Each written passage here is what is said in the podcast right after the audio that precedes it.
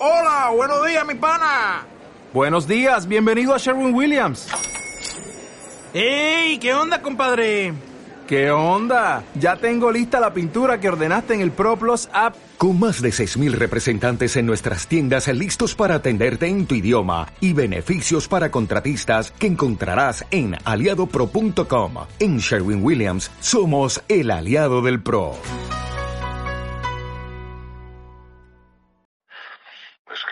No conozco ninguna cátedra ética.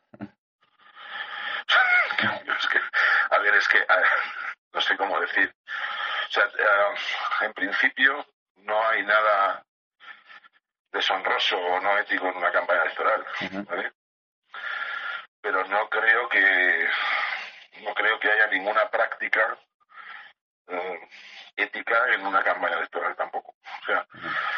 Las campañas electorales están diseñadas como campañas militares. Y, y las que tienen éxito es porque se han diseñado eh, literalmente como una campaña militar de éxito. ¿vale? O sea, incluso el, el lenguaje que empleamos y las, los soportes que empleamos y tiene que ver con el ejército. O sea, esto- hablamos de estrategia, de táctica, de objetivos principales, de objetivos secundarios.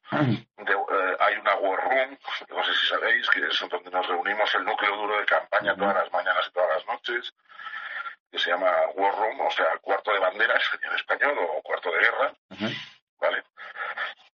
Que es donde se analizan los datos, donde se cambian las tropas, digamos, que se cambian los frentes. Eh, hacemos mapas sobre eh, los frentes donde tenemos que atacar, hacemos mapas sociodemográficos, trabajamos con Big Data, trabajamos con un montón de informaciones, trabajamos espiando al enemigo y sabemos que el enemigo nos espía, eh, o sea, no sé, y luego eh, vamos a, a tocar la fibra emocional y a veces la, la fibra más oscura de, de la gente para que para moverla al voto, ¿no? También esto no, no depende tanto de la ética como de los objetivos de la campaña y de las características de tu candidato. O sea, si tu candidato es un tío que es honesto, que tiene pinta de honesto y qué tal, pues tú no, no vas a dejarle mentir, no vas a dejarle mm, que manipule mucho, no vas a, no vas a envolverle de colores, vas a, a tratar de subrayar sus cualidades. ¿no?